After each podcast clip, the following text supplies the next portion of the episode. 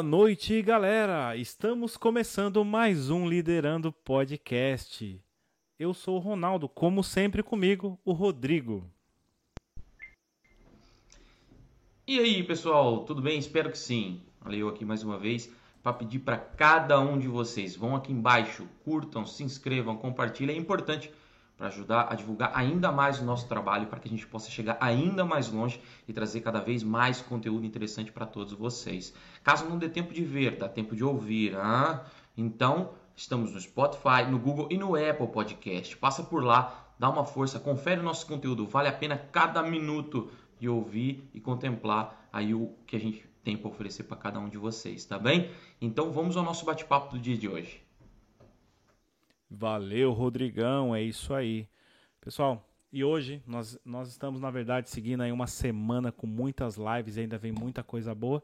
E hoje nós temos o prazer de conversar com o Alex, Alex Barrone. É... Alex, boa noite, meu amigo, como é que você tá? Boa noite. Opa, boa noite, boa noite. Estou muito bem, como é que estão as coisas por aí, tudo bem? Tá calor, cara. Calor. É. Eu prefiro do que frio, viu, cara? Vou ser sincero. Hum. Prefiro muito mais, sou o cara do calor. Não nasci para pinguim, não. Não, cara, eu, eu já prefiro o frio mesmo, prefiro o inverno. Aqui quando começa o calor a gente sofre demais, cara, demais é. mesmo. Aqui é muito quente. Nada a ver com o calor do Brasil, nada, nada, nada. Compreendo. O Brasil é aquela salada, né? Um país tropical, né? Então, é. cada canto é de um jeito. Né? No norte nem vende agasalho, por exemplo, do país. É por aí. É Mas feliz demais estar aqui com vocês. Obrigado pelo convite. É, vai ser legal trocar uma ideia, bater um papo. A gente tem muitos assuntos em comum aí, né? Vamos nessa. É verdade, ah. cara. Não, é um prazer ter você aqui, sua presença aqui no, no, Liderando. E nós sempre gostamos de começar as nossas lives. Eu sempre explico isso, eu não sei porque que eu estou explicando isso em todas as lives. Mas a gente sempre começa perguntando e pedindo para que o nosso convidado se apresente, porque o nosso público também é um público diferenciado. Nós somos focados uh, aqui em Portugal, né, como você sabe, e nós temos uh, uma network muito grande aqui com brasileiros que moram em Portugal. E brasileiros, às vezes, fora do, do, do, do Brasil, não conhecem muito esse, essa área artística, esse ramo profissional. Então, se apresenta pra gente, fala quem que é o Alex para todos os nossos espectadores. Ah, é, eu sou brasileiro, chamo Alex Baroni, eu sou cantor e compositor. Esse é, essa é a minha meu ofício, minha essência. Desde que me entendo por gente, é com isso que, que eu ganho a vida, né? Mas eu andei fazendo outras coisas aí, inclusive depois que, que veio essa pandemia, que o, o, o, nosso mercado musical totalmente parou totalmente, eu tive que me ver obrigado aí a colocar uns planos B aí, planos B na frente do plano A, sabe como é que é? Então eu sempre trabalhei com marketing também, principalmente marketing para música, e acabei mergulhando mais nesse universo com, com decorrência da pandemia. Eu sou um cantor de música sertaneja, eu tenho um projeto de música sertaneja.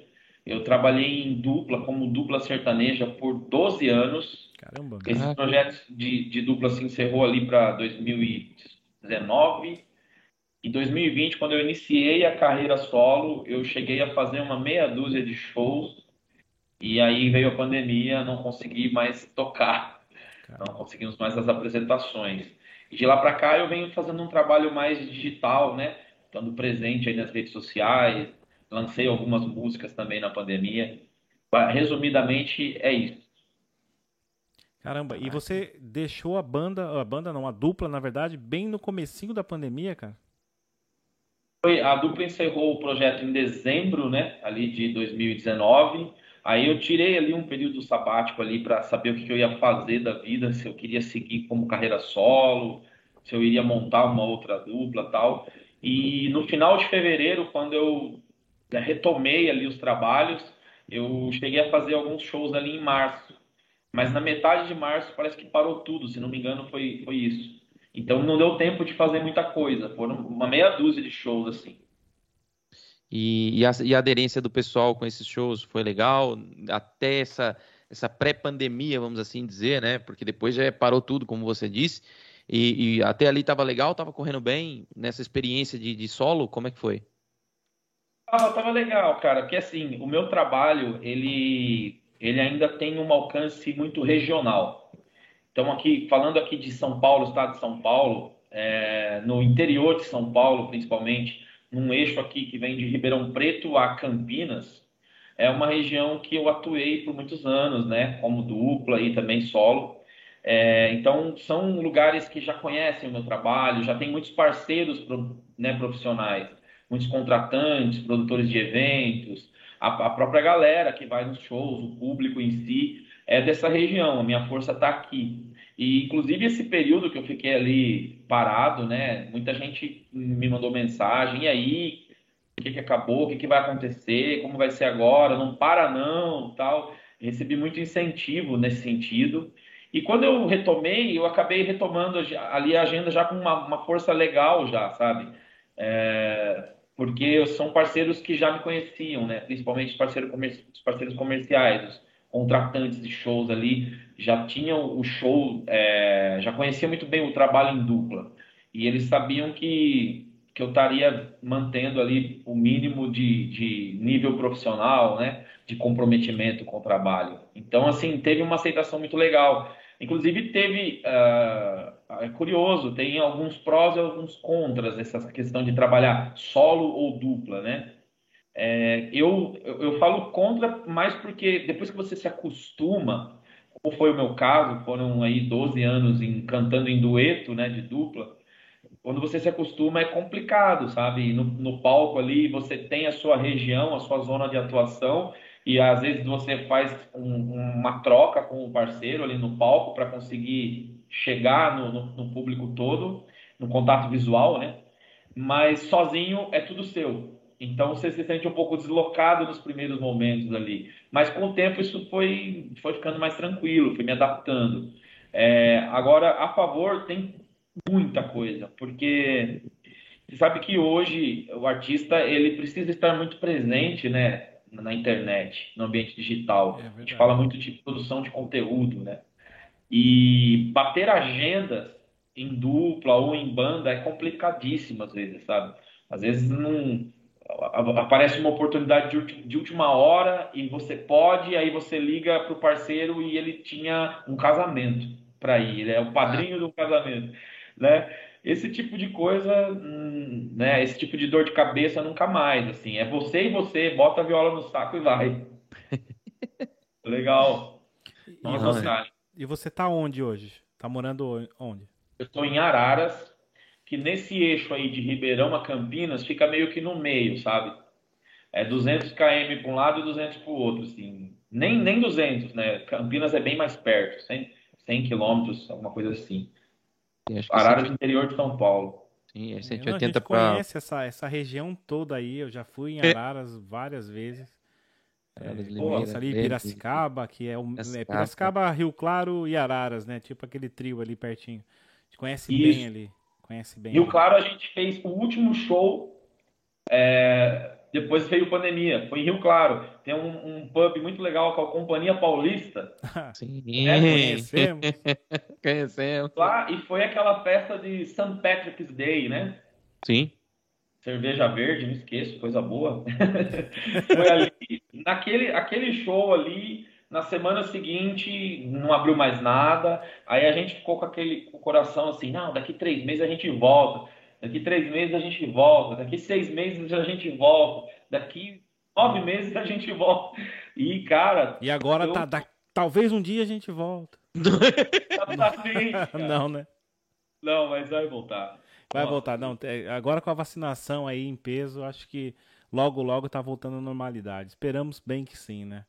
É, a gente precisa disso também, cara. Voltar um pouco à normalidade, né? Não dá pra para viver assim com essa pandemia, ainda mais pra, no, as pessoas do ramo artístico, né? Você e a gente tem muitos amigos e contatos com, com pessoas assim do, do ramo artístico e a gente vê o quanto a, as pessoas estão sofrendo e, tão, e sofreram e estão, vão sofrer ainda um pouco devido a essa pandemia, cara. É realmente muito difícil. É, e assim, quando, quando a gente fala para o público a, a palavra artista, vem no, no subconsciente das pessoas é, sei lá, a Ivete Sangalo, Wesley Safadão, Jorge Matheus.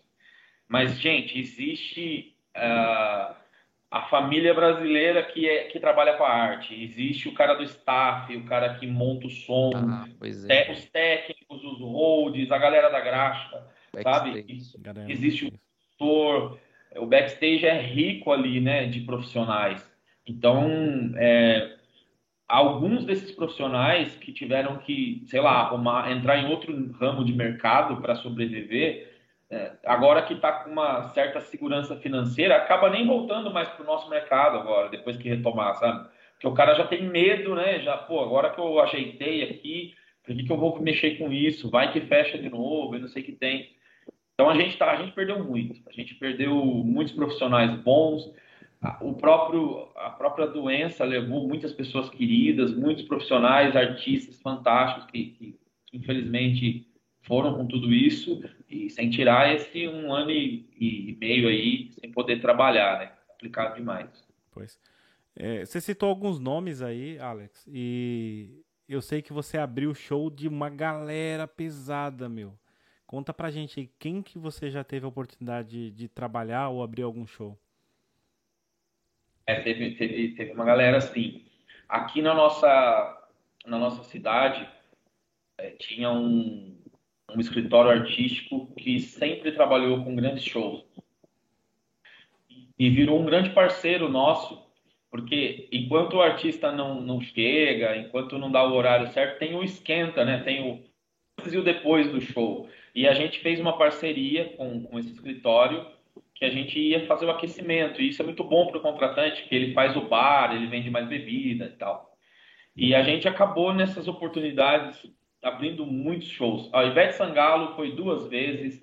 E os shows não eram só aqui na nossa cidade, né? A gente fez Santos, São Vicente, Corderópolis, em tudo que é lugar onde tinha os eventos. Rio Claro, a gente foi uma vez no aquele clube, acho que é GG, ginástica. É, o ginástico. O ginástico. Isso. A gente abriu o João Bosco e Vinícius lá. E, e aí teve uma galera, assim, ó. Eu, vamos ver se eu consigo lembrar. Ivete Sangalo, Cláudia Leite, João Bosco Vinícius, Jorge Matheus, Edson Hudson, Eduardo Costa, que mais, que mais? Nossa, tem uma galera, é que eu não vou lembrar, faz, faz tempo isso. Mas uma oportunidade é, de, de, muito aprendizado, assim. Foi, foi muito legal. A gente aprendeu muita coisa nessa época. E, e você teve contato com esses artistas, assim? E, e com esse contato, é, agora, agora é a curiosidade, tá? E, uhum. e, a curiosidade mata o gato, é complicado.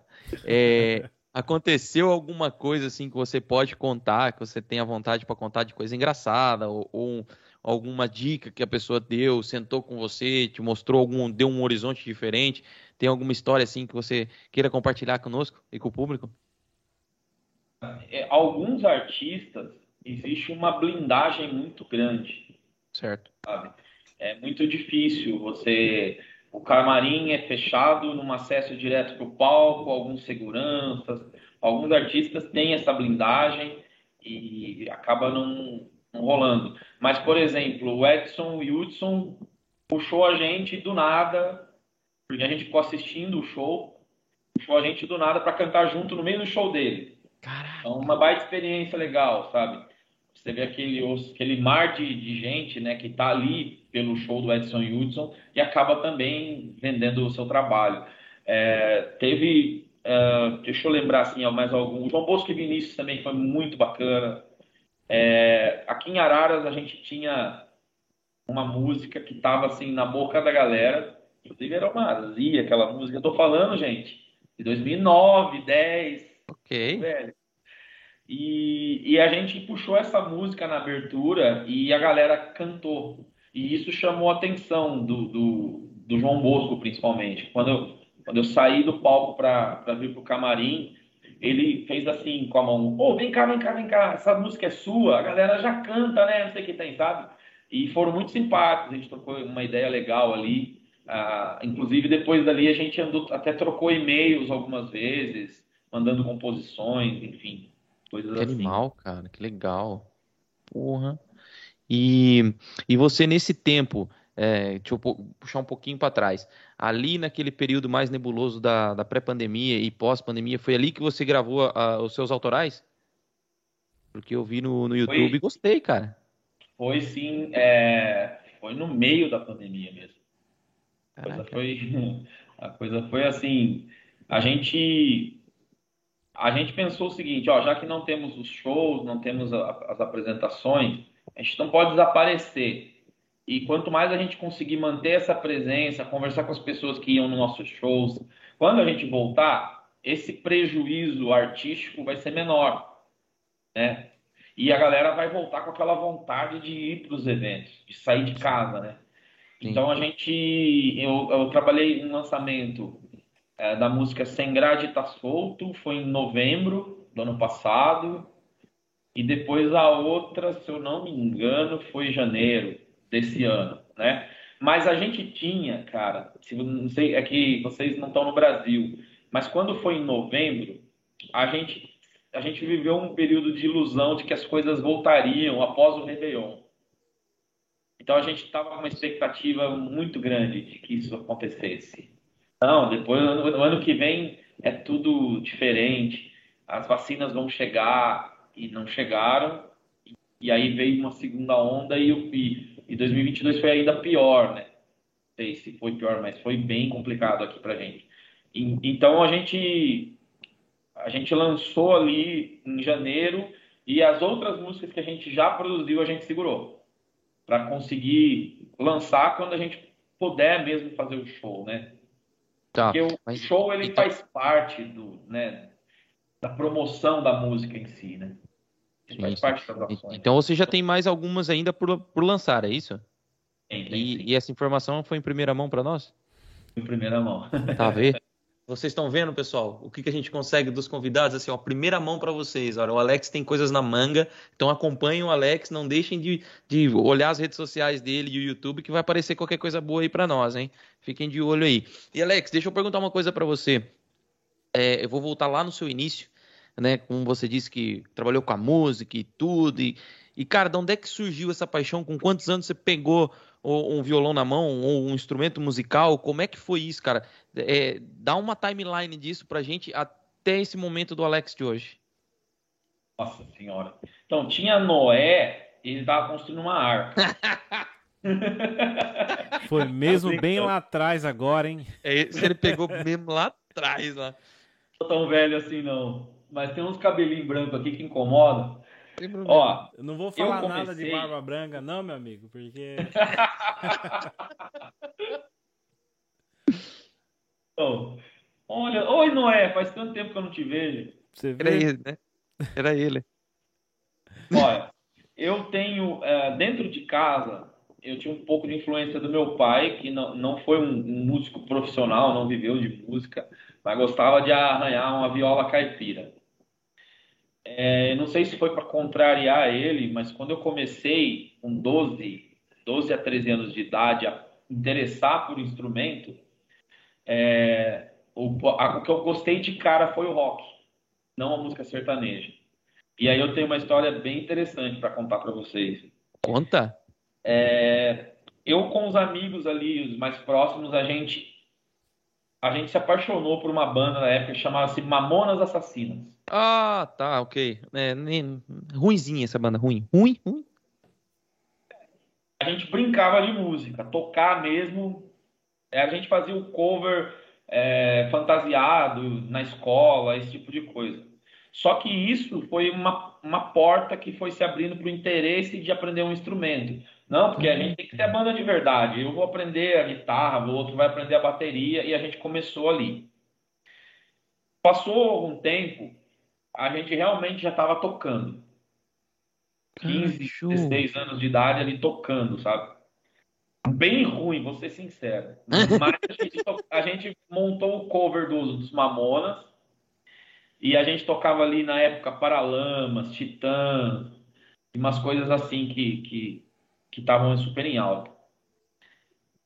E meu pai, ele sempre foi dono de boteco e gosta de música sertaneja. O negócio desse, dele era esse. E o nosso baterista, a gente vivia tocando, é, ensaiando no, no boteco ali. Só que a galera do boteco não gostava muito. Primeiro que era ruim, segundo que não era sertanejo. nosso baterista, ele não tinha uma bateria, ele usava uma bateria emprestada. Certo dia, 10 minutos do ensaio, ele chega desesperado falando que o dono da bateria pediu a bateria porque ele vendeu a bateria. Não temos mais bateria, somos adolescentes desempregados, acabou a banda. É esse, isso que a gente pensou na hora. Aí meu pai viu o desespero, né, e, e fez uma proposta. Ó, faz o seguinte, quanto que é uma bateria? Se vocês começarem a tocar música sertaneja, eu compro a bateria para vocês. Esse é o compromisso. Eu saímos catando fita de cassete, Leandro Leonardo, Chitão Chororó, Christian Ralph, João Paulo e Daniel, Zezé de Camargo e Luciano. Aí que entrou o sertanejo na minha vida. Por Você livre, já fazia o vocal, não? Eu já fazia o vocal, mas era rock. E aí, por, por essa livre e espontânea pressão, eu entrei no, no, sertanejo. E aí foi curioso, porque olha como que o, a plateia é o combustível do artista. A gente continuou a nossa vida ali ensaiando no boteco lá, e quando a gente ensaiava o sertanejo, para agradar meu pai, quem estava no bar já arrastava as cadeiras e saía dançando e se animava com aquilo. Legal. E a gente falou, caralho, velho, que legal isso, né? Aí isso foi empolgando e a música sertaneja ela foi foi virando algo legal, a gente foi gostando cada vez mais daquilo. Até começou um repertório ficar bem sertanejo e outros bares começaram a vir atrás. Ó, oh, você não quer fazer um show aqui? Você não quer tocar aqui? E aí os, os botequinhos já oferecendo uma graninha. A gente olhou um pra cara do outro, bicho. Pô, vou tocar e ainda vou ganhar dinheiro, velho. Que da hora, mano. Oportunidade. Tudo adolescente. é, eu só gasto nessa. Né? Só Aí a gente viu a oportunidade de tocar e ganhar uma graninha. Comer um lanche que o bar, que o bar dava lá e, e sair de casa. E aí começou a minha vida na música sertaneja nos botecos. Essa banda virou uma banda de baile, porque a gente começou cada vez mais a agregar no repertório outros estilos. Aí ela acabou, ela acabou porque os, a molecada cresce. Sim. Essa vira as namoradinhas.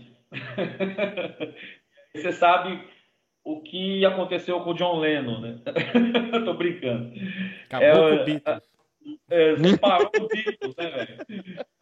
Então, aconteceu isso, um baixista invocou que com a namorada e começou, fez a banda e não deu nem tempo de eu ficar parado, porque eu conhecia uma outra banda de baile que, inclusive, já estava num patamar maior, já tinha ônibus, estrutura de som e luz, e já viajava, já rodava os interior de São Paulo. Caramba. E eles me contrataram, e aí eu trabalhei por lá por uns quatro anos, eu acho. Caramba. Quatro anos de banda de baile. Ali foi uma escola. A gente, banda de baile ensina muito. O barzinho também. Porque tu toca até aprender. Não aprendeu, continua. Eu é devo sangrar. É. E, Bom, e você, eu tô, tô... você é casado, tem namorada, como é que é? Tenho namorada, mas não sou casado não. É, que eu ia fazer uma pergunta para você das Tiete, que deve ter muitas, só que eu não quero te colocar em encrenca, né? Não, é tranquilo quanto a isso. É, aí, deixa eu ver se eu tô na linha do tempo. Aí depois de quatro anos fazendo os bailes, eu ainda sentia, é, eu me envolvi muito com a música sertaneja. Tanto que a banda de baile, ela tinha ali, por exemplo, você vai tocar numa formatura, tem vários gêneros que, que, que tá no repertório, né? Desde black, flashback, né? pop rock, sertanejo, pagode. E eu fui sendo sempre colocado como cantor sertanejo. O sertanejo enraizou. E aí eu segui mais essa vertente. E depois eu comecei a. Eu já, eu já compunha algumas músicas desde 15 anos de idade, né?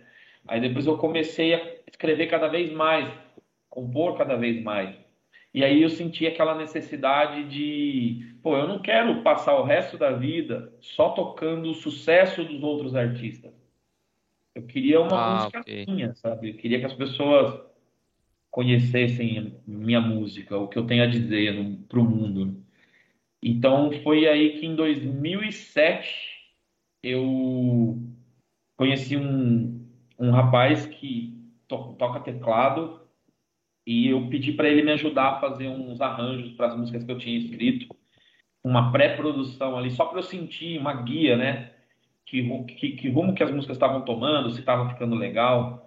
E no meio desse processo, enquanto eu cantava as músicas para ele, ele colocava um dueto de voz junto, que ele cantava muito bem. Canta muito bem até hoje.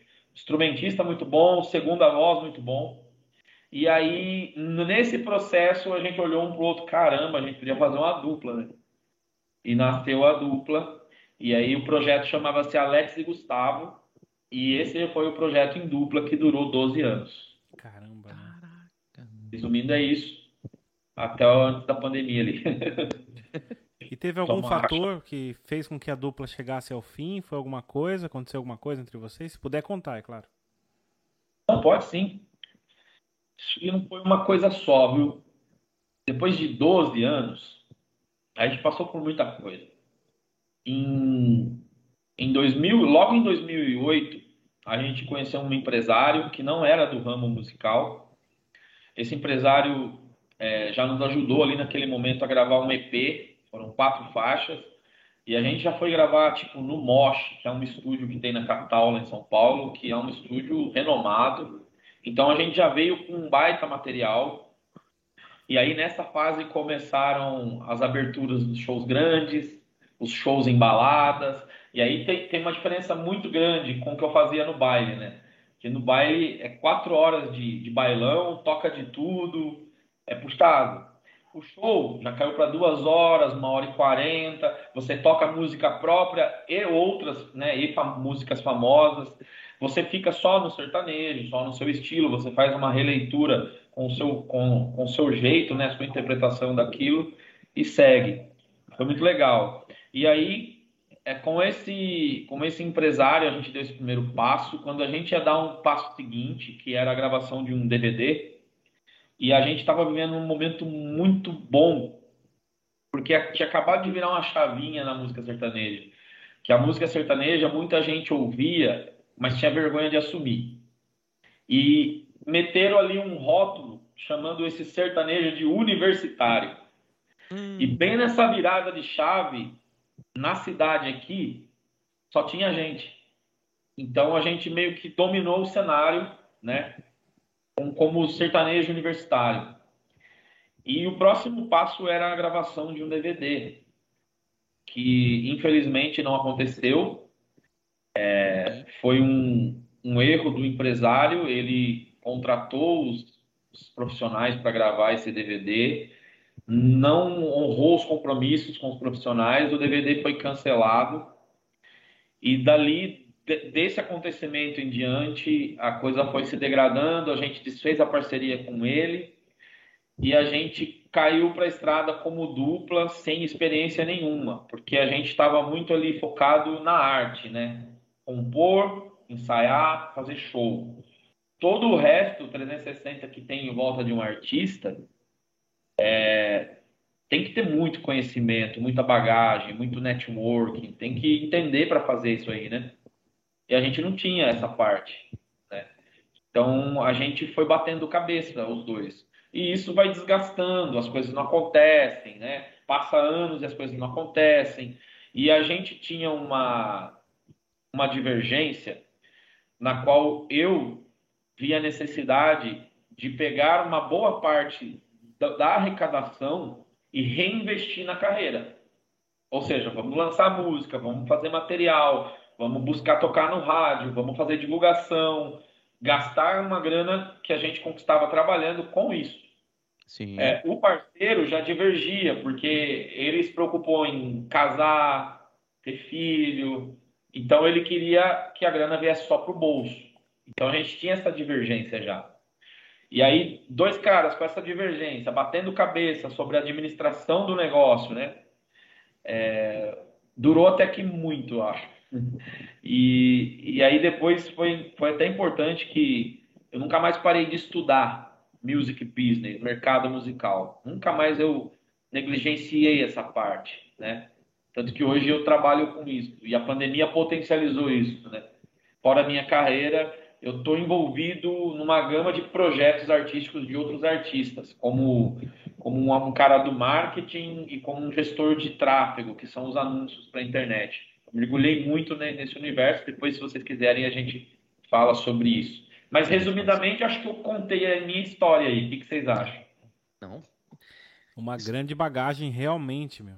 Desses 12 anos, um até mais, né? De quando você começou fazendo banda, iniciando aí com cover do, dos Mamonas. Acho que foi bem.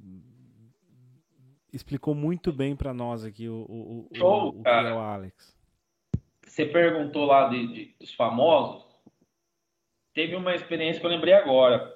Fala o, a gente foi fazer um, um show grande lá em Itanhaém, litoral paulista.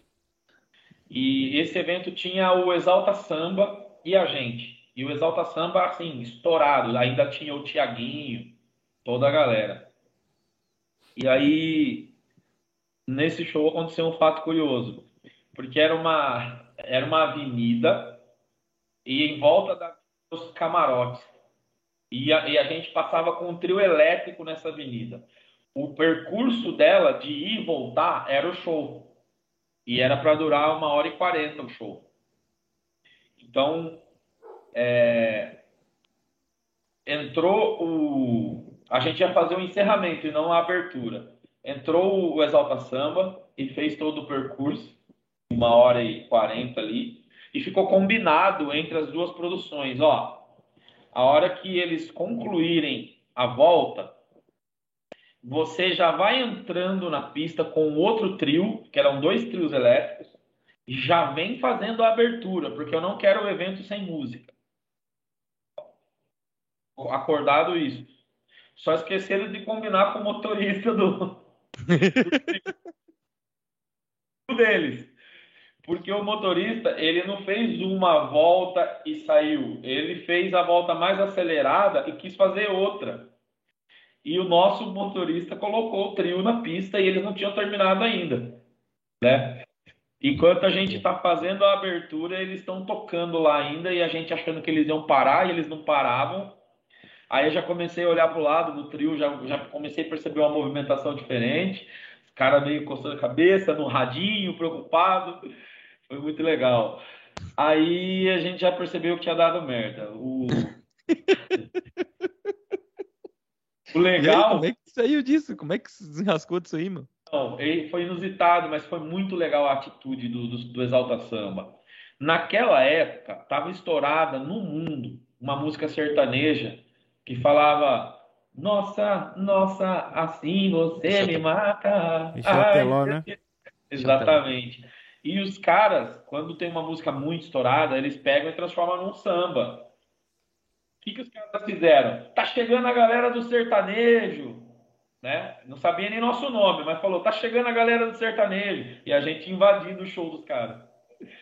Queria, queria agora aqui propor pra gente fazer um som junto. Vocês tocam daí, a gente toca daqui, a gente canta a mesma música. O que, que vocês acham? O cara já deu o acorde. Nossa, nossa, assim a gente entrou, as duas bandas juntas, Caraca, sabe? Que show, cara. E foi muito legal isso, assim. Acabou dando tudo certo no fim das contas. É, foi, foi muito legal porque a gente teve um trio assim de frente para o outro, tocando a mesma música, cantando a mesma música e a galera ao delírio, porque essa música realmente estava muito bombada. Assim.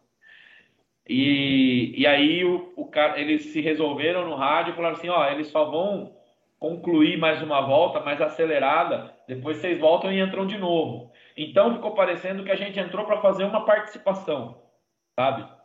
E depois Não, a gente que foi um erro do motorista, né? Graças a Deus esse motorista fez essa cagada. é, Alex, vem cá, deixa eu fazer uma pergunta também, cara. Eu acho que isso é pode ser a minha percepção ou percepção Falei percepção como um português agora. Hein? Como português, é verdade. É, a minha percepção aqui é, de quem acompanha artistas e vê o trabalho de muitos cantores, principalmente do ramo sertanejo. Diz para mim se isso é verdade. O, o, o cara que é cantor sertanejo que às vezes está na, na, estrada há muitos anos, que nem você, mais de 12 anos fazendo esse trabalho, tem um sonho de estourar em Goiânia ou não?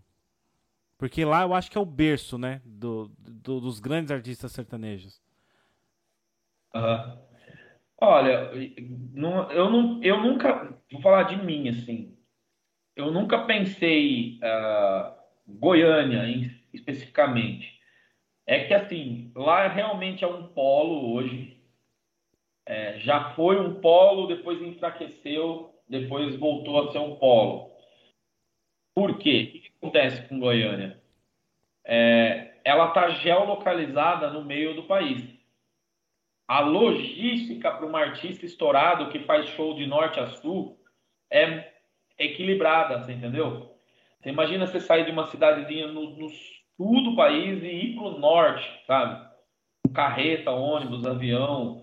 Então, não só por isso, mas por Goiânia também é, respirar muito música sertaneja, é, os, os artistas começaram a se concentrar lá.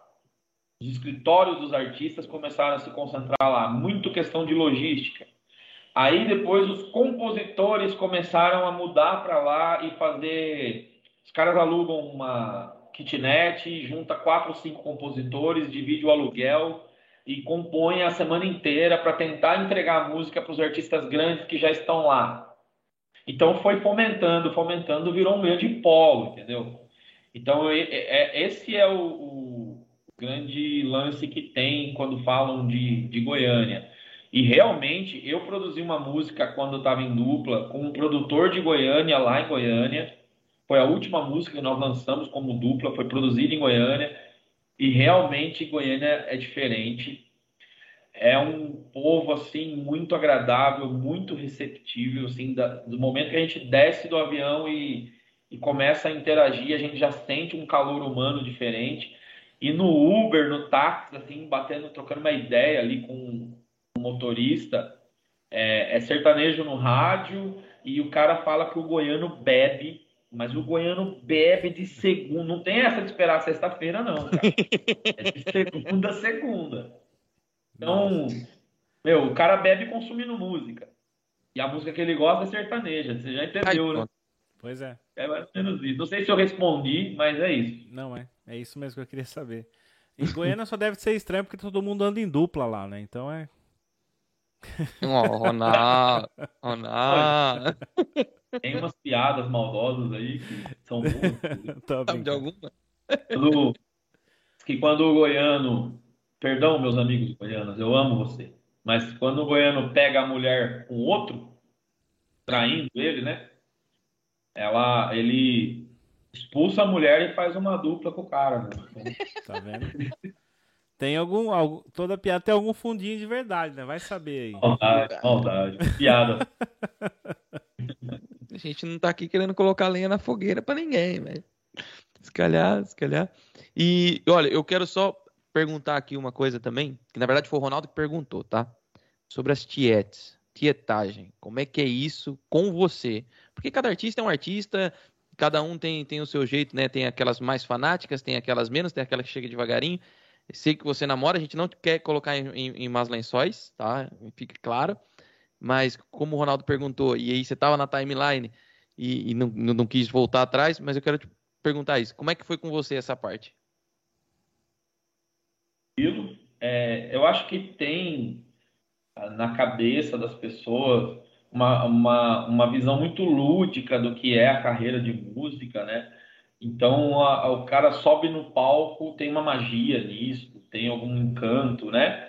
É, é normal ter algum assédio ou outro, né, no sentido de, de, de, ser fácil se eu quiser arrumar uma paquera num show, não é nada muito difícil. Mas é, eu sempre levei isso com muita tranquilidade, porque eu namorei por muito tempo. Saí de um namoro muito longo, já entrei em outro depois de pouco tempo e esse namoro tá muito longo, tá até agora. Então eu sempre tive que ser um cara mais tranquilo, né? O que eu tinha que aproveitar foi lá, 15, 17, 18 no máximo, 20, até os 25 anos ali eu eu aproveitei bem a vida, viu? Depois entrei nessa de namorar. E assim, você consegue cativar um carinho é, muito bacana com as pessoas, assim, muito compreensivo, assim. As pessoas até, as meninas gostam da sua música, conhecem sua namorada, às vezes passa até a ficar do lado da sua namorada em alguma situação, né? começa até a ter isso. As, tem gente que começa a gostar do casal em si, né? De ver junto e de e tudo mais. Mas para mim sempre foi muito tranquilo porque eu, eu namorei, né? Há muito tempo, assim. Meu parceiro cantava comigo, ele afinava a broca. Você é liso, hein, meu? Já não vai dormir na casinha do cachorro essa noite. Só com essa Rapaz, resposta. salvou 49. É, Fiquei bem, né? ficou bem, ficou bem.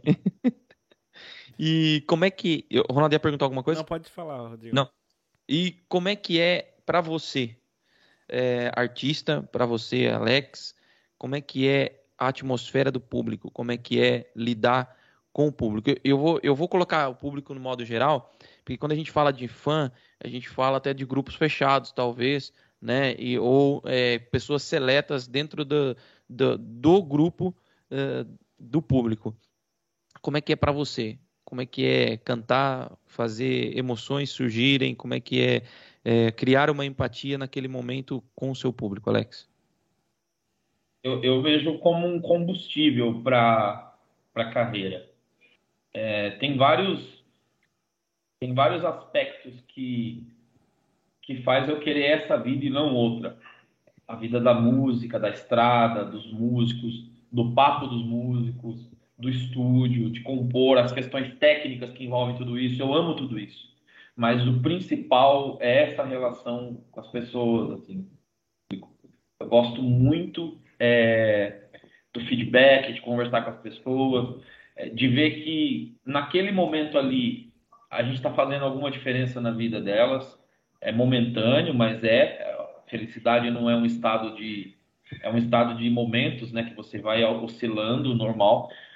Mas eu gosto muito de ver como a música mexe com as pessoas. Talvez os artistas não tenham tanta noção é, do que uma música faz na vida de uma pessoa que não tem nenhum, nenhuma relação com a arte, não é artista, sabe? Não canta, não compõe. Mas, cara, é incrível, assim. E tem música para todos os gostos, para todos os tipos de pessoa. Às vezes tem uma música que para você, nossa, não tem nada a ver comigo essa música, e você tá vendo o público ali chorando, se emocionando e pirando com aquilo. Eu gosto muito de, de dessa experiência. Já tive é, algumas experiências de ter uma música minha na boca da plateia, sabe? Mesmo que regionalmente. E, uhum. e isso não tem preço. Nossa, isso, isso arrepia, cara.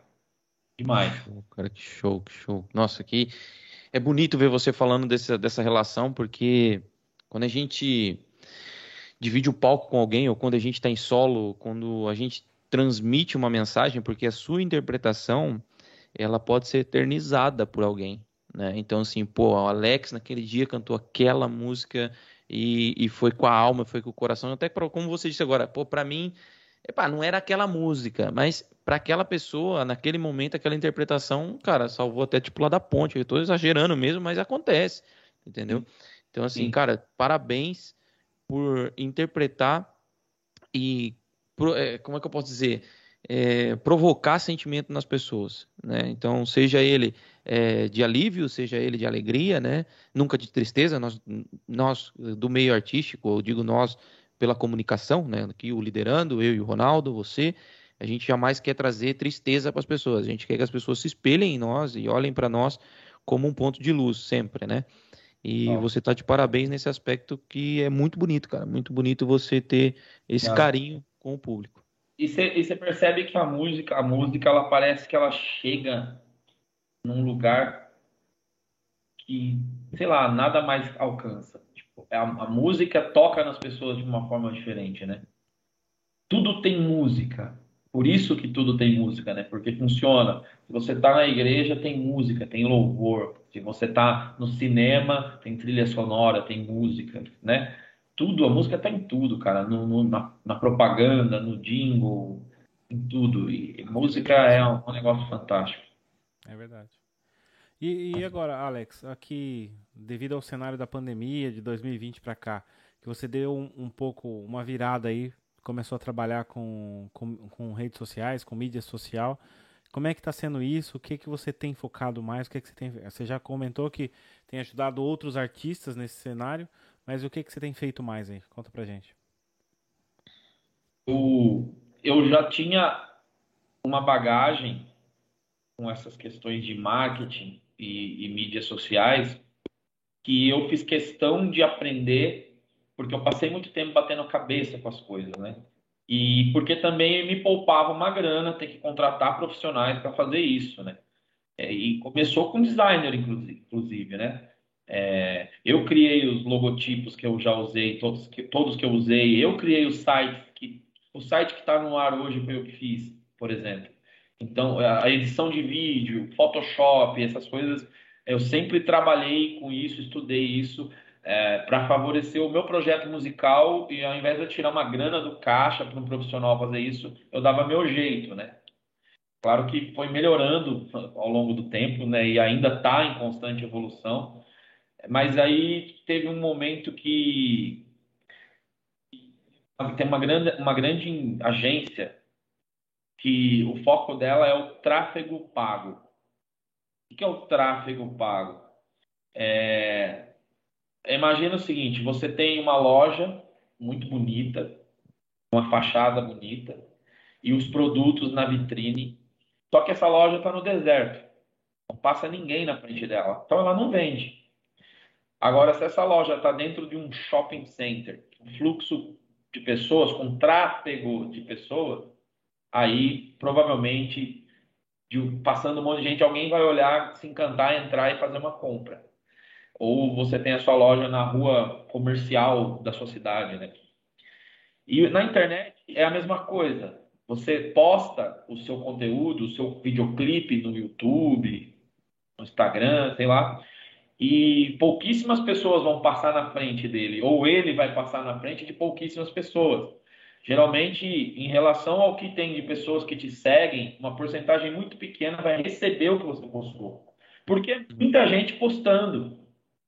E, e esse algoritmo que tem ali, ele ele está programado para mostrar para você os conteúdos das pessoas que você mais interage.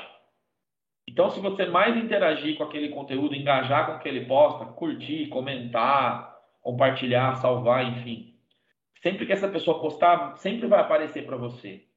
Mas, pô, são, às vezes você segue duas mil pessoas, não dá tempo para todo mundo ver o conteúdo de todo mundo, todo mundo posta, né? O tráfego pago é essa arte de colocar esse, esse conteúdo em forma de anúncio na frente das pessoas certas, né? E uma agência aqui no Brasil, que é a V4 Company, é uma, uma, uma acho talvez um, no top 1 do país, eu tive a oportunidade de estagiar, aprender com eles e depois até me envolver nos projetos e trabalhar com eles. E eu via é, como eles trabalhavam e o mercado corporativo, eles não trabalham com artistas, mas grandes players, assim. Tipo, o tráfego pago do Spotify, quando o Spotify surgiu para popularizar ele na América Latina, foi essa agência que fez. Caraca. É, é a V4 Company. E aí eu via tudo que estava acontecendo ali e eu via muito potencial de tudo aquilo sendo aplicado na música, né? Eu falava, caramba, se a gente fizer isso na música, essa estratégia digital, esse jeito de posicionar, essa questão do tráfego, isso vai ser muito legal, tal. E aí eu comecei a pegar esses conhecimentos e, e aplicar em música, né? Ainda não fiz muita coisa para minha carreira por causa da pandemia mesmo em si, mas alguns artistas que ainda têm condições de investir e investiram a pandemia inteira, eu acabei entrando em alguns, alguns projetos não me engano, uns oito ou nove projetos aí que eu tô tocando aí, tem mais de mais de seis meses já de artistas. Então o tráfego pago é isso. É, a gente ajuda a construir uma audiência, mas tem muitos uh, tem muito tem muitas coisas complexas no meio disso. Depois que te explica é fácil de entender, é simples, mas é, por exemplo, tem um, todo mundo pode impulsionar um conteúdo, né? Uma ferramenta, no Instagram, Sim. Um botão lá impulsionar, né? É, esse esse jeito é o melhor jeito de rasgar o dinheiro. Então, por quê? Eu vou, dar, vou até fazer uma, uma metáfora que eu uso. Você consegue lembrar na sua cabeça o, o milésimo de segundo exato que você se apaixonou por uma pessoa que você ama ou amou? que, que acontece? Você foi acontecendo alguns encontros, né? Foram acontecendo algumas situações. Quando viu, você estava apaixonado. É assim. Então, não é porque uma pessoa vai ver o seu conteúdo pela primeira vez que ela vai se apaixonar e tornar seu fã. Pode acontecer. Mas o ideal é que você esteja presente na vida dessa mesma pessoa várias vezes, o tempo todo. E quando você aperta esse botão impulsionar, ele vai buscar sempre pessoas novas. Então você nunca para de aparecer uma vez só para a mesma pessoa. O certo do tráfego pago, ele te dá mil outras possibilidades de você articular o que a gente chama de funil. Funil de conteúdo, funil, né? Que, que a jornada do, do, do consumidor ali, aonde ele é uma estratégia muito usada nas vendas, né? Por exemplo, o cara posta um vídeo é, explicando sobre um produto que resolve um problema, né? Aí uma galera vai assistir esse vídeo. Você vai ter as métricas lá, ó, mil pessoas viram esse vídeo. Agora eu vou fazer uma oferta para vender esse produto que explicou, que foi explicado no vídeo. Aí vem um segundo anúncio. Só que ao invés de eu mostrar esse anúncio para pessoas novas, eu quero mostrar para as pessoas que viram aquele vídeo lá, que elas já conhecem o produto a fundo. Só que eu não quero mostrar para quem assistiu 10 segundos do vídeo. Eu quero para mostrar para quem assistiu pelo menos 75% dele, 90% dele, entendeu? Então as ferramentas te dão todas essas possibilidades e muitas outras. E aí você nesse funil entra muita gente você vai trazendo outros conteúdos é, que só com quem vai engajando, né? Quem vai engajando vai recebendo até que chega no fundo desse funil. Na, na música a gente faz isso. A gente bota um conteúdo para um monte de gente ver. Quem engajar com esse conteúdo vai, vai receber um segundo. Quem engajar com o segundo vai receber um terceiro. E, e ela vai se conectando com esse artista, porque esse artista faz parte do dia a dia dela, né? E sem contar que esses conteúdos são diferentes. Eles, eles são cada um na sua etapa do funil, né? É, por exemplo, eu não, não de nada adianta o meu conteúdo ser muito pessoal para quem nunca ouviu minha música, por exemplo. Ah, vou impulsionar um vídeo aqui que é o making off do meu do meu DVD. Só que a pessoa nem viu meu DVD. Então, a pessoa que tem que receber esse making off é uma pessoa que já consumiu minha música, né? Aí, tudo que eu vou postar aqui, que é, sei lá, um vídeo que eu fiz aqui explicando o que significa minhas tatuagens, é, para que time eu torço, é, porque aí a pessoa, depois que ela consome a música do artista, ela quer mais do que isso. Ela quer ir além da música. E é aí que o artista ganha o fã, quando ele se conecta com, com as pessoas, né? Quando as pessoas veem identificação nesse artista, né? Então, esses conteúdos mais fundo de funil que eu estou falando, né? Eles precisam passar na frente das pessoas que já vivem consumindo os outros lá no topo do funil e do meio, né? Então, eu estou tentando resumir, é muito técnico, é meio chato. Não, tá bom, tá bom, tá ótimo, tá ótima explicação. Mas é mais ou menos isso é, é mais ou menos assim que você não se engana com números. Porque, por exemplo, a gente pode fazer uma campanha para o YouTube e ter muitas visualizações no nosso vídeo, porque foi pago para isso. Assim que a campanha acabar, vai parar de crescer, né? E vai ficar naquilo. Agora, se você articula esse funil para você fazer parte da vida das pessoas, até que as pessoas certas se conectem com o que você faz, pronto. Depois, essas pessoas que mais se conectam, elas recebem até o seu orgânico, que ele tem que rodar paralelo aos impulsionamentos. Não é porque você está fazendo campanha impulsionada que você não vai mais explorar né, o, o orgânico. Né? O trabalho orgânico é muito importante também. Então, conteúdo, né? basicamente né? é isso, né? Gerar conteúdo. Vocês querem saber mais alguma coisa dessas questões técnicas? Que, que, cara, dá para ver que você é mesmo um conhecedor também dessa área, cara. E a gente vê que você gosta muito do que você está fazendo. Gosto. Gosto mesmo. É, e eu adoraria saber mais coisas. é legal também você entrar nos projetos e você ver que tá tendo resultado e você faz parte daquilo, sabe? Pô, eu, fa eu tô fazendo a diferença nesse projeto, eu tô ajudando isso a acontecer. Tem uma artista agora que o mês que vem vai estar na Fátima Bernardo. Inclusive, convidá-las, eu consigo contato para vocês trazer aqui depois.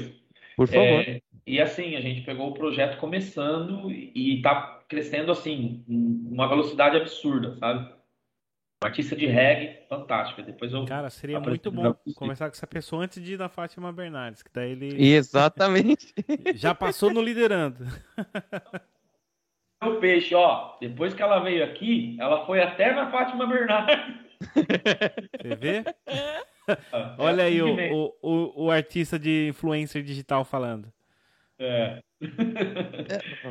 E, e, o trabalho do Alex? O trabalho do Alex também tem que ser enaltecido, né? Exatamente. Pegou o projeto, jogou lá para cima, passou por nós, nós também colocamos o selinho liderando o podcast, ela foi para Fátima, mas o trabalho do Alex também aconteceu. Se não fosse por isso, se não fosse pela sua boa vontade de apresentar essas pessoas para a gente, talvez a gente não conseguiria chegar até elas de uma maneira orgânica.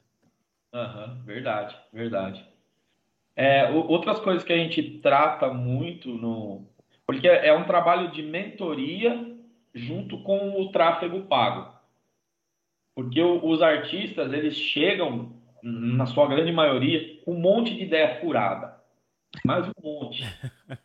E aí a gente faz uma reunião que a gente fala que a gente vai quebrar algumas crenças limitantes e algumas coisas erradas. Por exemplo, uma boa parcela deles já compraram seguidores. Isso é uma das piores coisas que você pode fazer com, com, com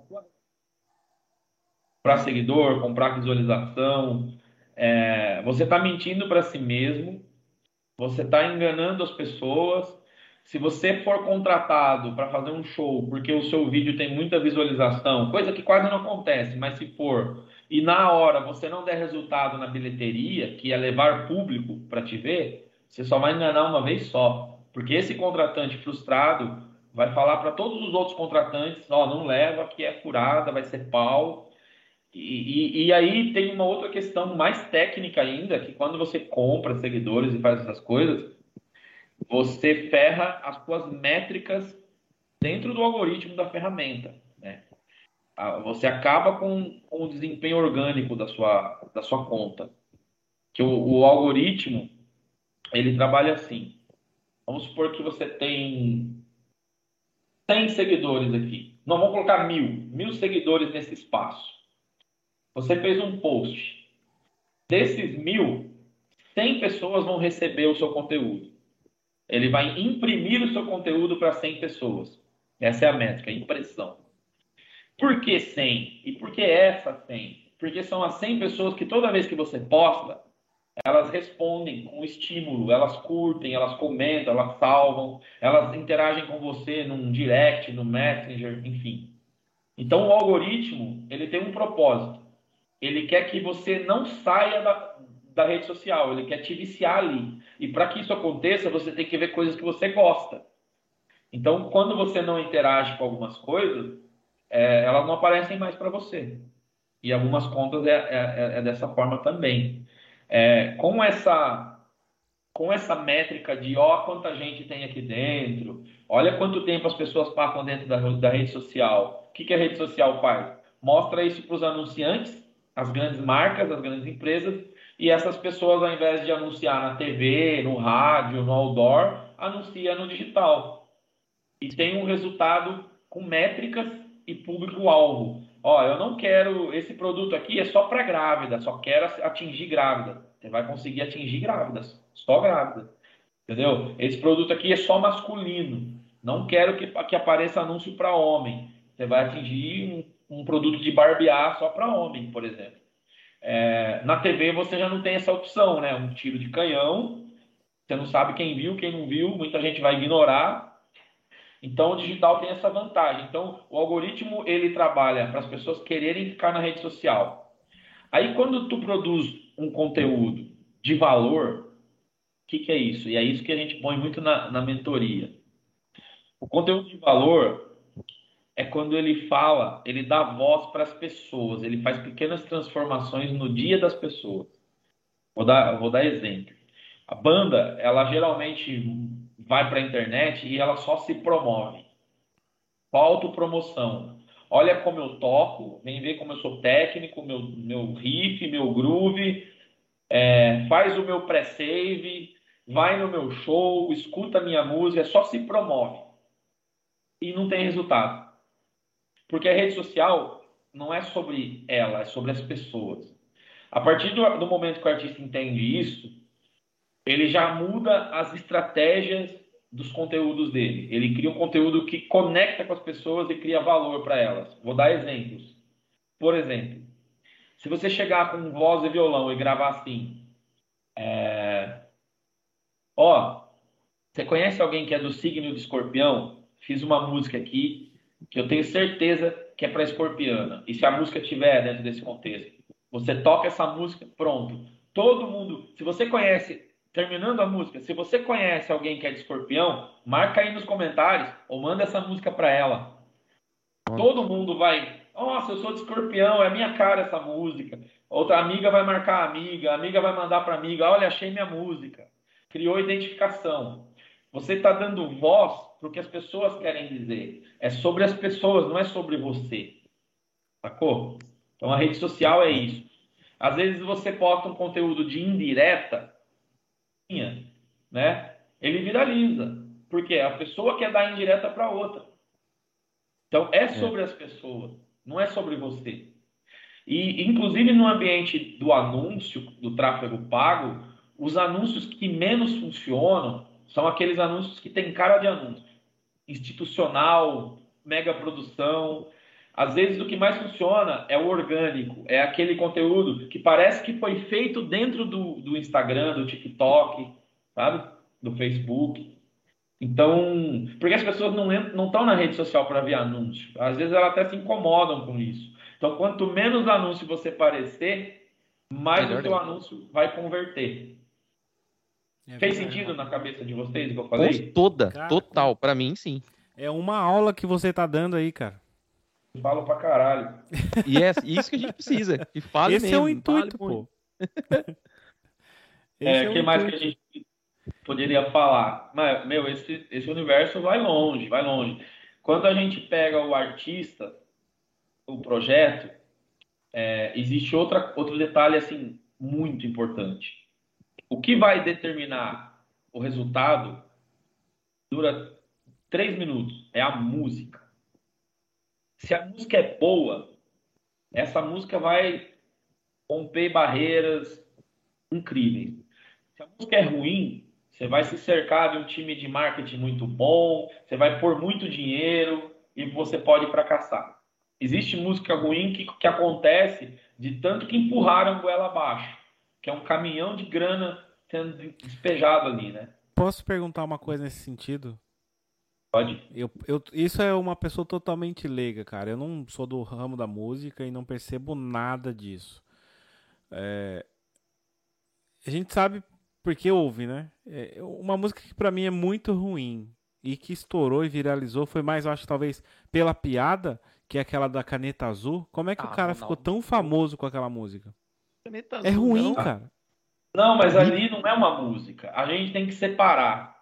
Aquilo é meme. É isso. Entendeu? Foi por causa da piada, então. É, meme é meme. Ele não tem uma carreira. Entendeu? Ele não faz shows, ele não tem uma banda, ele não. Entendeu? Ele é um meme, ele é um coitado ali que tava ali filmaram ele porque é engraçado. Esse tipo de tiozinho ali, no boteco do meu pai, tinha 12 por semana. Entendeu? Uhum. É um cara engraçado ali que que você, você, é, meu, você não lembra do truco valendo toba? Você lembra desse meme? Nossa! cara, isso existe. Então isso é meme, cara, não é. Mas tem música mesmo que é empurrada a goela abaixo, que é horrível, entendeu? E tomara que esse tiozinho aí tenha conseguido surfar de uma maneira positiva para a vida dele nesse, nesse, nisso que aconteceu, porque realmente é tão engraçado que viralizou pra caramba, Sim. né? Mas é só engraçado, ninguém ali tá encarando ele como um artista e levando ele a sério. Não vejo dessa forma. É quase um, um humor, né? Vamos assim dizer. É. Aí retomando, respondi? Porra. Tomando, é, o que acontece? Do, do, do artista, eles vêm muito sem saber quem eles realmente são. E a gente faz uma, uma dinâmica aqui que chama definição de, de identidade de marca, aonde a gente, a gente, o artista vai mergulhar dentro de si, tem algumas questões muito pessoais, muito íntimas e muito estratégicas que ele tem que refletir sem economizar palavras para ele ter essas respostas e ele se entender como artista, sabe?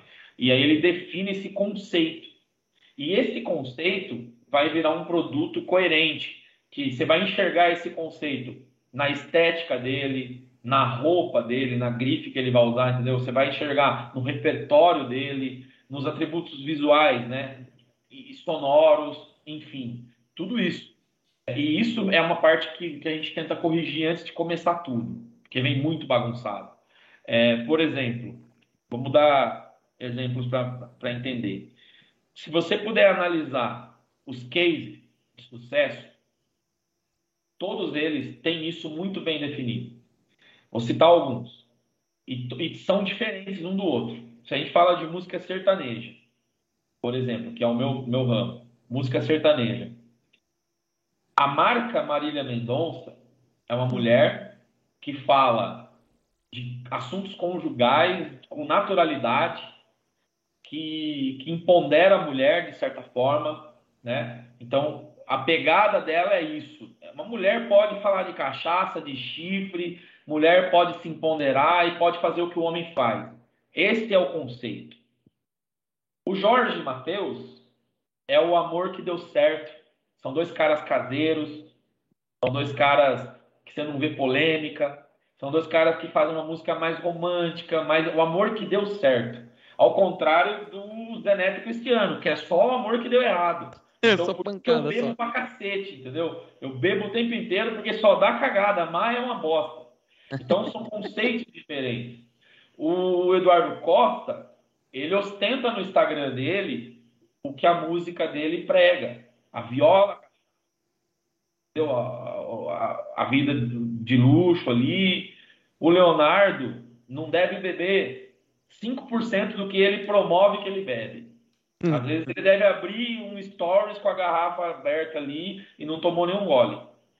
Entendeu? Porque isso conecta com o público que ele sabe que é o público que bebe, que, que, que gosta dessa música, que quer, que quer, que quer ouvir ela para sofrer, mesmo não estando amando ninguém. é um negócio desse jeito. Né? Aí você vai para um, um Vitor e Léo. Né? Os atributos sonoros mais regionais é, uma pegada mais Almir Stater, né? Uma coisa mais é, desse mais jeito. É raiz, é outro, né? é, tem um pezinho na raiz, é outro conceito. E aí, quando você tem isso muito bem cristalino, coerente com o repertório, tudo, é, você vai se conectar com uma tribo, com uma galera. Ah, ok. Né? Porque você não tem um, um caminhão de dinheiro para ir no Faustão toda semana e foda-se, todas as, as tribos vão me ver toda semana. Então você tem que começar por uma tribo, né? E, e, e expor para essa tribo. Essa tribo vai, vai, vai tem um negócio que chama rapport, né? Que vai espelhar ali, vai se identificar ali. O que esse cara vive, o que esse cara prega, o que esse cara fala, a postura dele, né? O tom de voz dele, é, eu, eu me reconheço nele, eu me identifico, né? E o artista, ele tende a ser maior que a música. E quando ele é, quando você perpetua mais o artista do que a música em si, a carreira vai, vai show. Por quê? É, porque as pessoas se conectam com pessoas.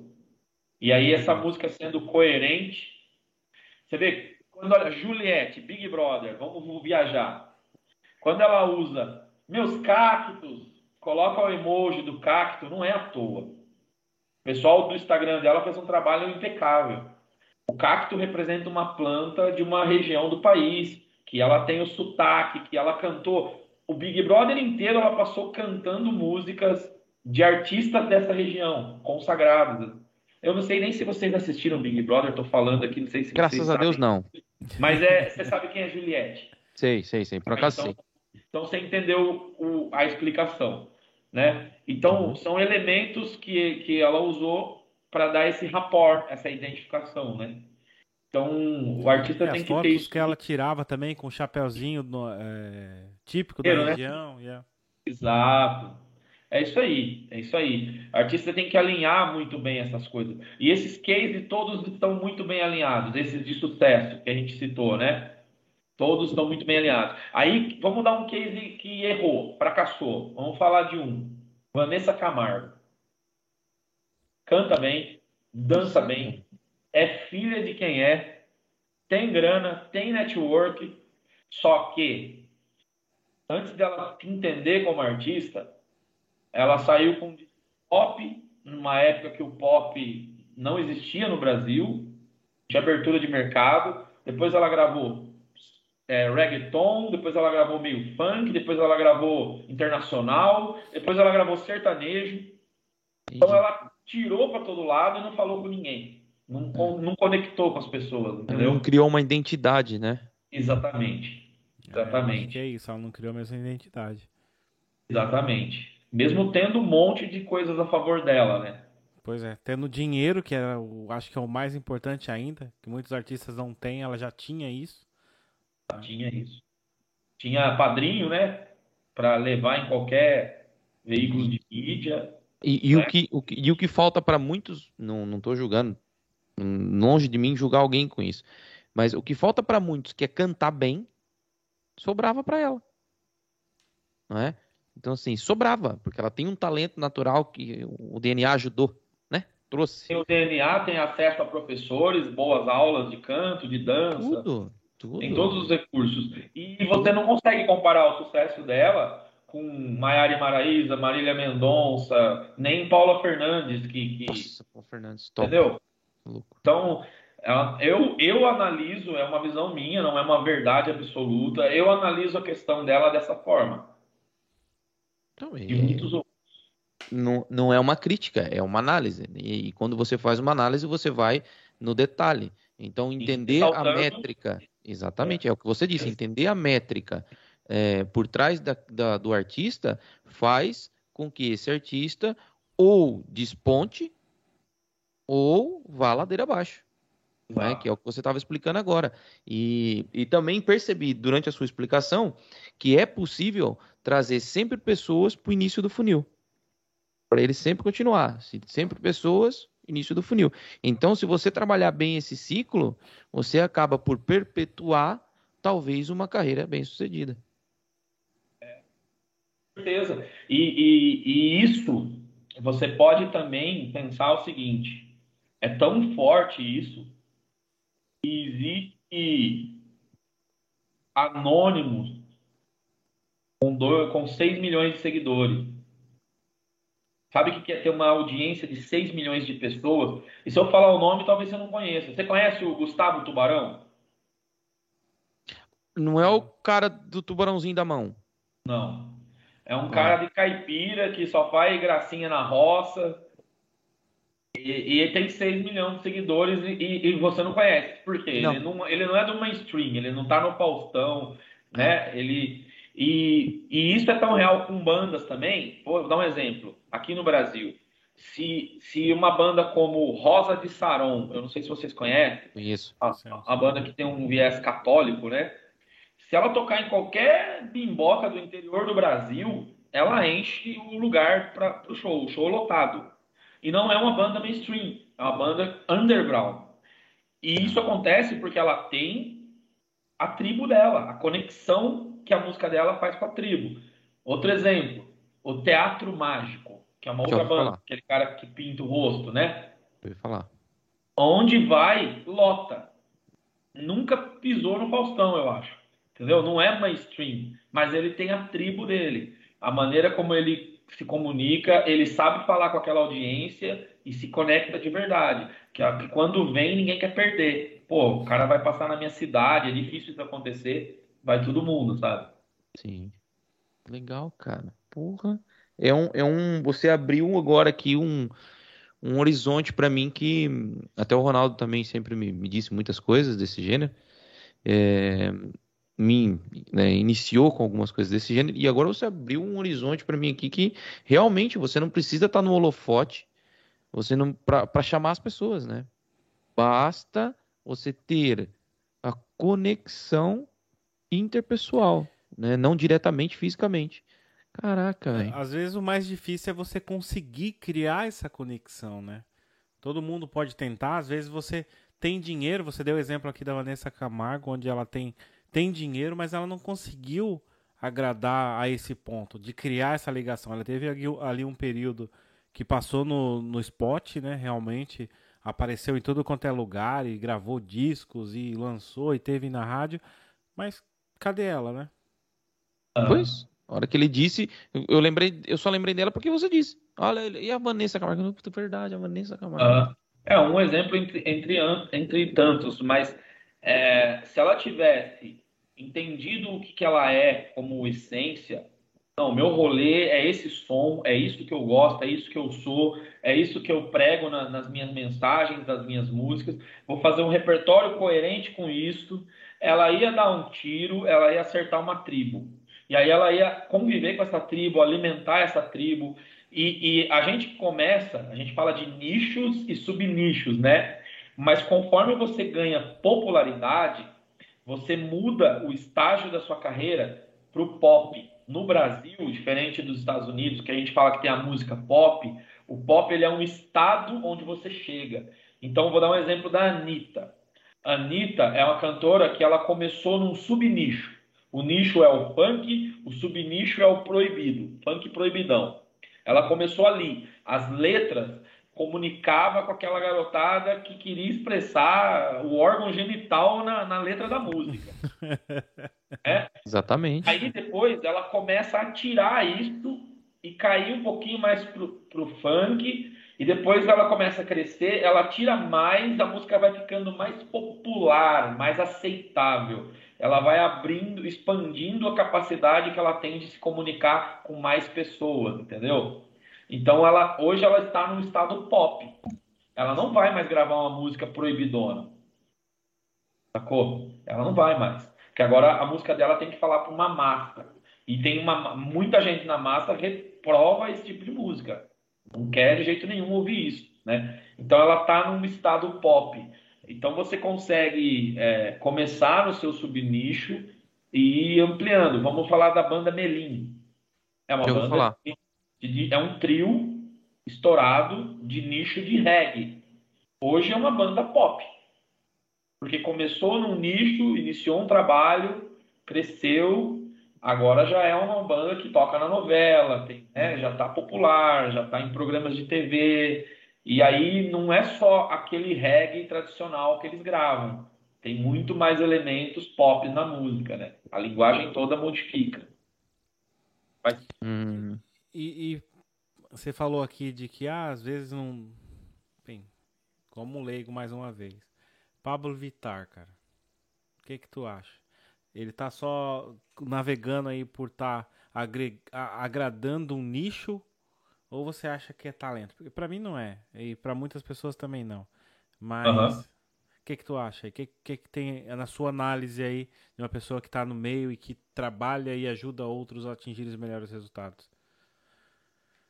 Vamos sempre tratar com muito respeito e cautela. Com certeza, né? com certeza não. Todas Isso em primeiro lugar. E respeito Sim. aqui. É, o que, que eu penso? É, vamos fazer uma análise bem cética da coisa.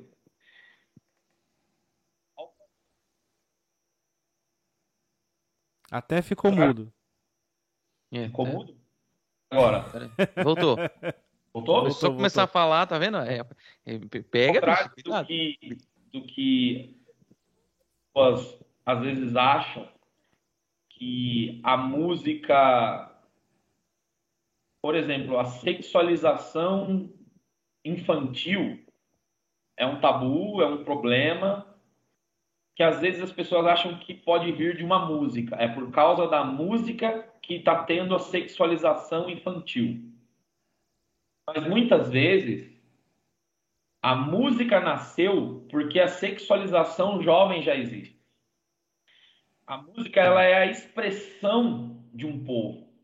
Se aquele povo, se aquele, se aquele gueto só consegue expressar aquilo, ele está expressando o que ele tem, ele está dando o que ele tem.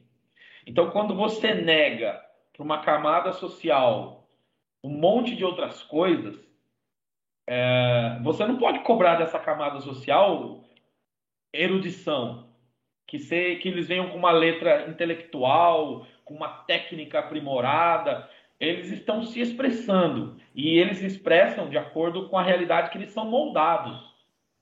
Eles vivem no, na periferia, no gueto, na favela, enfim, da onde a pessoa vem, ela traz a raiz dela para a música, e isso é um fato, né? A importância da, da Pablo